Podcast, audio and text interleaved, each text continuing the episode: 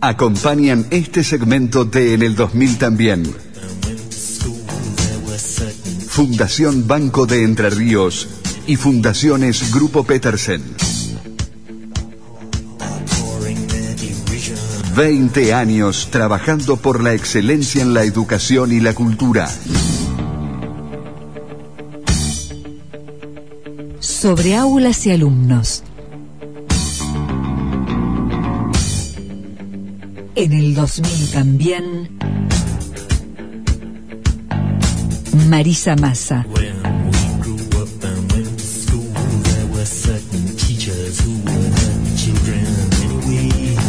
La buena educación.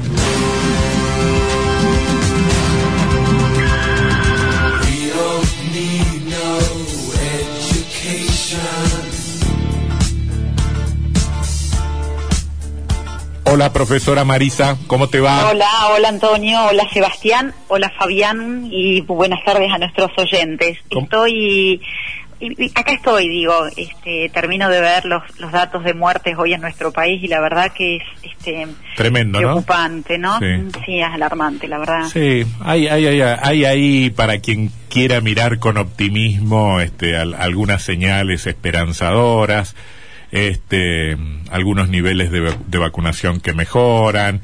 Este, las certezas de que con una dosis estamos ya un poco más protegidos, la posibilidad de que las futuras restricciones este, eh, detengan el crecimiento vertiginoso. Bueno, qué sé yo, si, si, si, queremos bucear encontraremos motivos para el optimismo, pero estamos en, en, un momento ciertamente muy difícil, ¿no? Sí, complejísimo, sí, así es. Bueno, em, eh, vos la semana pasada diste una cifra que nos dejó muy preocupados, que tiene que ver con la gente que con los chicos o con los jóvenes que no tuvieron ningún contacto con la escuela, 20.000 aproximadamente en Entre Ríos por problemas de, de, conectividad y me parece que es lindo hacer un seguimiento del tema, ¿no? Sí, claro, nosotros la semana pasada compartimos estos datos del relevamiento que hizo el Consejo General de Educación. Bueno, compartimos que son datos este, alarmantes. Comentamos también que fueron este, relevadas 2.799 instituciones con una matrícula de 297.573 estudiantes. Mm. De esos estudiantes, 21.969 no se comunicaron ni registraron actividades.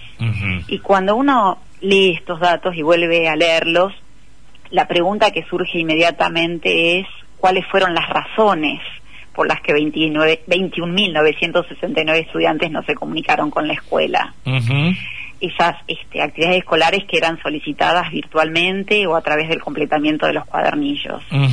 Y esta pregunta eh, tiene también desde el Consejo, desde el organismo central, respuestas. Eh, sabemos que eh, hay una cantidad de estudiantes que manifestaron no disponer de recursos para conectarse. Esa cantidad de estudiantes en todos los niveles del sistema educativo asciende a 23.233 estudiantes. Lo que es un dato interesante porque indica también que 1.264 estudiantes se conectaron con la escuela aún sin tener recursos para hacerlo. Es decir, 23.233 no disponen de recursos. ¿Y cómo, y cómo hicieron?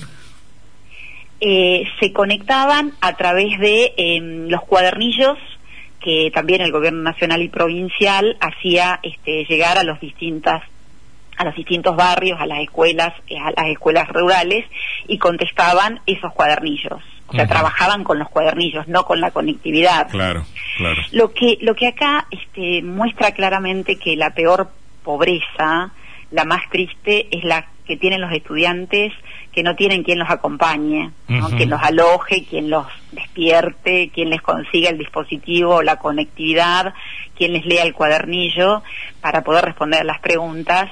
Y uno aquí también ve la imprescindible eh, presencia del Estado también para, para trabajar este, con esta pobreza, ¿no? Eh, en junio del año pasado, en una entrevista que le hicieron a, Emanuela Di Gropelo, que es una experta en educación del Banco Mundial, decía, es un poco una crisis silenciosa, no la vemos de manera inmediata, la crisis de salud es, es evidente, la crisis económica y social también, pero la crisis en la educación está en proceso y será más visible en el futuro. Y decía, la educación en América Latina enfrenta una crisis silenciosa que con el tiempo se volverá, se volverá estridente. Y, ese tiempo ya está hoy, ¿no? Sí, de, de nosotros. estará hablando de, de, de, la incapacidad del sistema para brindar respuestas o de los efectos de este año más o menos cumplido, más o menos perdido en, en los chicos y los adolescentes? ¿A, qué futuro se estará, estará haciendo referencia? Y me parece que fue un año este, sin con las escuelas cerradas, sin las escuelas abiertas. Viste, yo quiero ser cuida yo quiero ser cuidadoso porque vos viste que si llegás a decir no hubo clases y me digo que te saltan a la yugular. No, hubo, no hubo clases presenciales. Pero para un montón de gente, esos 20.000 entrerrianos que vos mencionabas, no hubo clases, no hubo nada, ¿entendés? Entonces, este, ahí, ahí vemos otra vez el problema de la desigualdad, ¿no? Este, eh, los que tuvieron clases presenciales, los que tuvieron conectividad, los que tuvieron cuadernillo y los que no tuvieron nada de nada, ¿viste? Es como que hay muchas situaciones diferentes. Y la calidad del aprendizaje en los distintos formatos, porque mm. no es lo mismo aprender en un aula que aprender en una clase virtual. Ah. Sí, eh, Claro, la, calidad, ¿no? Nosotros en América Latina en general este, y en Argentina en particular, desde fines del siglo XX, el inicio del siglo XXI, vimos este, con beneplácito un crecimiento de la escolarización en todos los niveles. Lo que nosotros no habíamos podido lograr es acompañar esos altos niveles de escolarización, tanto en inicial como en secundaria, con calidad de los aprendizajes. Y esa mm. era la preocupación importante, la más importante, que teníamos hasta marzo del 2020. Claro. Ahora la preocupación es otra. Claro. Porque no solo estamos hablando de cuestiones que tengan que ver con la calidad de, de los aprendizajes, sino que estamos hablando con un altísimo porcentaje de estudiantes excluidos fuera del sistema. Sí, sí, sí, sí. Y, es como que, a ver, a, la educación, cuando planteas eso, nos situás en, en, en, el problema específico de la educación, pero que no difiere tanto de, de, de, los, de los otros problemas específicos y del problema general de la sociedad. El país ya venía mal antes de eso y la pandemia nos termina de no, es que, no es que llegaba en un momento de enorme prosperidad y bueno, y el enorme progreso iba a ser compensado por la malaria fruto del, de la pandemia. Ya veníamos mal y esto nos pegó un machazo en la cabeza y lo que le pasó al, país todo le pasó a la educación sobre todo por eso que vos decís re interesante. El problema hasta marzo del año pasado era la calidad del aprendizaje y, y ahora era un problema serio, ¿no? Claro, y ahora estamos 10 pasos atrás, ¿viste? Claro, era un problema serio. Nosotros este, lo hemos charlado muchas veces en el micro, sobre todo haciendo referencia a nuestros resultados como pueblo argentino en las este, pruebas internacionales que nos permiten compararnos con otros países. Nosotros ya teníamos esa preocupación pero no teníamos la preocupación de este, la escolarización. Nosotros estábamos, íbamos muy bien en ese ámbito y de repente en la provincia nos quedan 21.969 estudiantes eh, por fuera. y yo creo que esto es eh, lo urgente. ¿Dónde están esos 21.969 estudiantes que no se conectaron en la escuela? ¿no? ¿Dónde está cada uno? Y esta em, pregunta, que, hacerla de esta manera, dónde está cada uno, implica también este, otorgarle subjetividad a esos estudiantes que han quedado por fuera, tenemos que responderlo en un trabajo serio y, meticuloso. Eh, yo este, sostengo que se debe este, salir a encontrar este, a esos eh, estudiantes porque nosotros también sabíamos... ¿Eso es fácil, es difícil? Eh... Eso es eh, difícil, es eh, complejo y es posible de hacer. Claro, claro. Eh, tiene que estar la, fuerte decisión política y el compromiso este, de todos los agentes del Estado involucrados en la educación. Si yo hoy le preguntara este, al presidente del Consejo General de Educación, Eh, profesor, este, dígame, ¿qué, ¿qué hemos hecho con esos 20.000 chicos? ¿Qué me, qué, qué, qué me diría, qué me podría decir él? Y me parece que es una buena pregunta para que le hagamos a él. Ajá. Eh, digo, yo creo que el Consejo eh, está haciendo para poder llegar a esos chicos. Ajá. Creo que hay que hacerlo este, con mayor celeridad y creo que hay que hacerlo, este, como decía antes, no, disponiendo de todos los agentes que tenemos eh, del Estado en un trabajo intersectorial, digo, Consejo de Educación, COPNAF, convocatoria a las escuelas más vulnera, vulnera, vulnerables, perdón, mm. y este trabajo también que convoque a las familias, a las ONG. De hecho, el Consejo eh, tiene un, también ha lanzado a principios de marzo un programa que convoca a las ONG. Nosotros en Paraná tenemos este, la experiencia cercana de suma de voluntades, pero hay que seguir este, este trabajo eh, meticulosamente, ¿no? Es como un este, bordado que se ha roto, que se ha deshilachado y que uno tiene eh, que, volver a, darle forma. Marisa, que es así de serio el trabajo. Sí, eh, cuando podamos hablar con, con, las autoridades del Consejo de Educación se lo preguntaremos. Esta semana intentamos, pero decidieron no dar notas por el momento desde el Consejo de Educación en relación a todas las problemáticas que está atravesando el sector, así que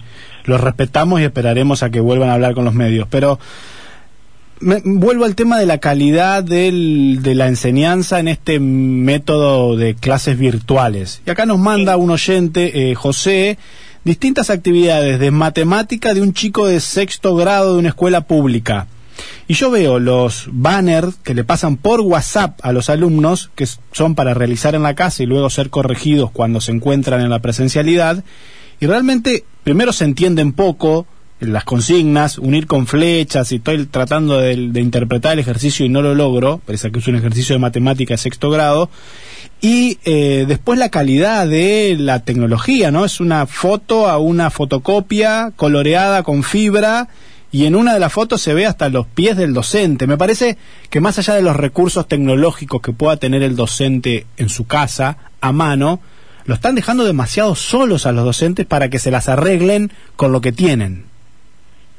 Bueno, nosotros el, año pasado eh, dijimos desde el inicio del aislamiento que verdaderamente quienes sostenían y sosteníamos el sistema educativo eh, éramos y seguimos siendo los docentes, ¿no? Ahí hay, hay algo ahí de un este, sostén y de un deseo de transmitir de los maestros que uno este, debe de, reconocer este, cotidianamente, ¿no? Mm. Y con respecto a esto de em, las este, eh, la foto mal tomada, eh, uno también ahí, este, a estos docentes que tanto están haciendo, también este, tenemos que, pedirles este otro plus que es este este gesto amoroso este para, para llegar a los a los estudiantes sí y, también un acompañamiento o una planificación un poco más seria no a un a más de un año de pandemia por parte de quienes piensan los contenidos y demás. Me parece que hay que darle más herramientas creo yo. Sí,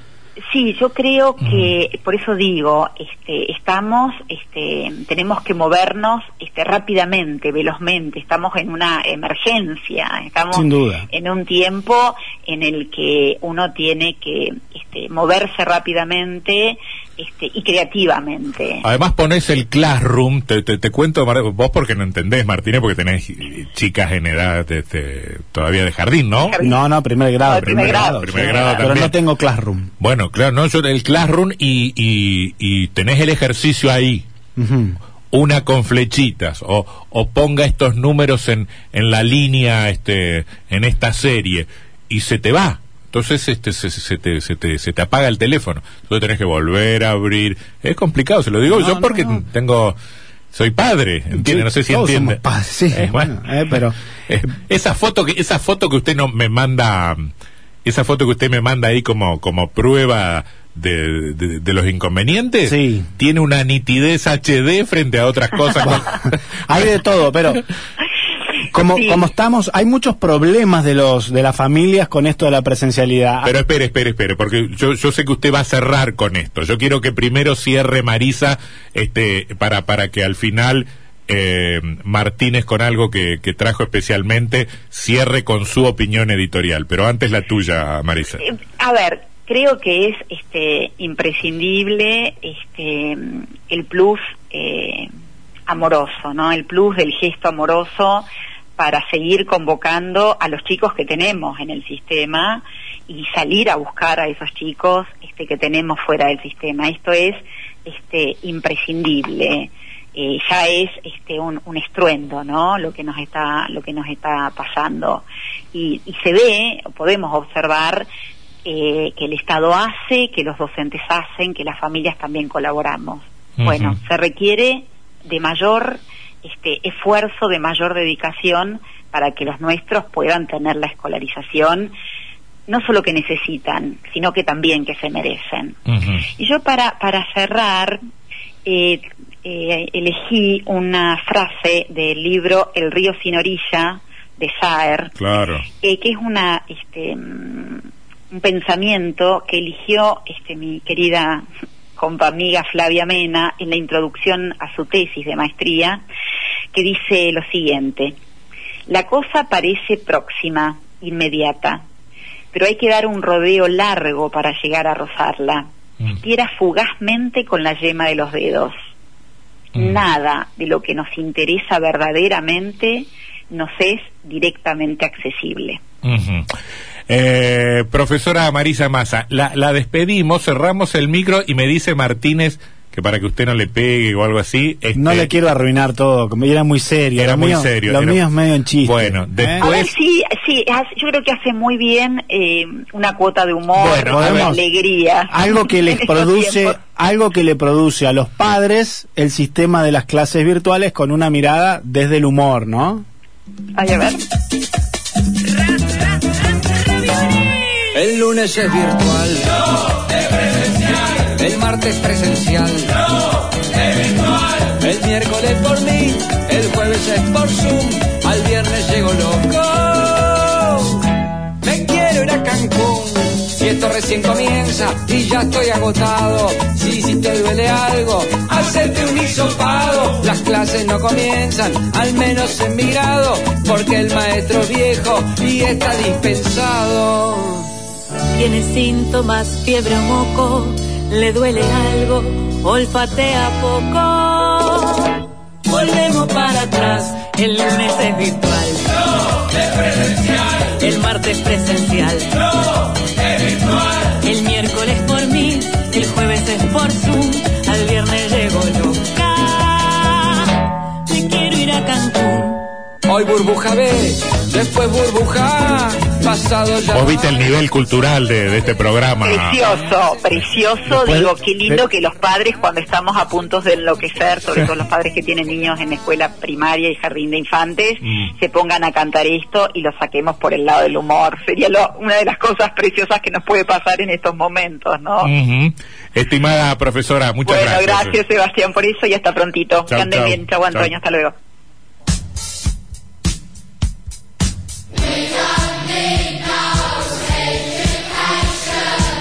La buena educación.